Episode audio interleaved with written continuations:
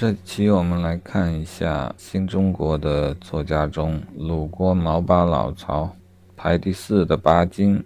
他的小说以《激流三部曲》《家春秋》为最为著名，《家》是其中的第一部。巴金原来打算在《家》这本书中写一个旧式大家庭的衰败的历史。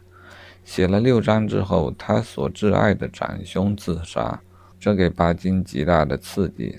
他把自己所感受得到的黑暗社会的压迫和反抗情绪。集中起来，更加义无反顾地攻击专制主义。他认为旧家庭所代表的专制制度扼杀了包括他的长兄在内的一切青年的幸福。总结来说，他的小说大多写旧家庭的崩溃和青年一代叛逆反抗及追求光明、追求理想的心路历程。作品在青年读者中深受欢迎。很多人受书中的主人公绝慧的影响，勇敢地冲破了旧家庭的牢笼，走上了革命的道路。这是他的历史贡献。文学方面，他的小说最大的特点是丰沛的感情一泻千里。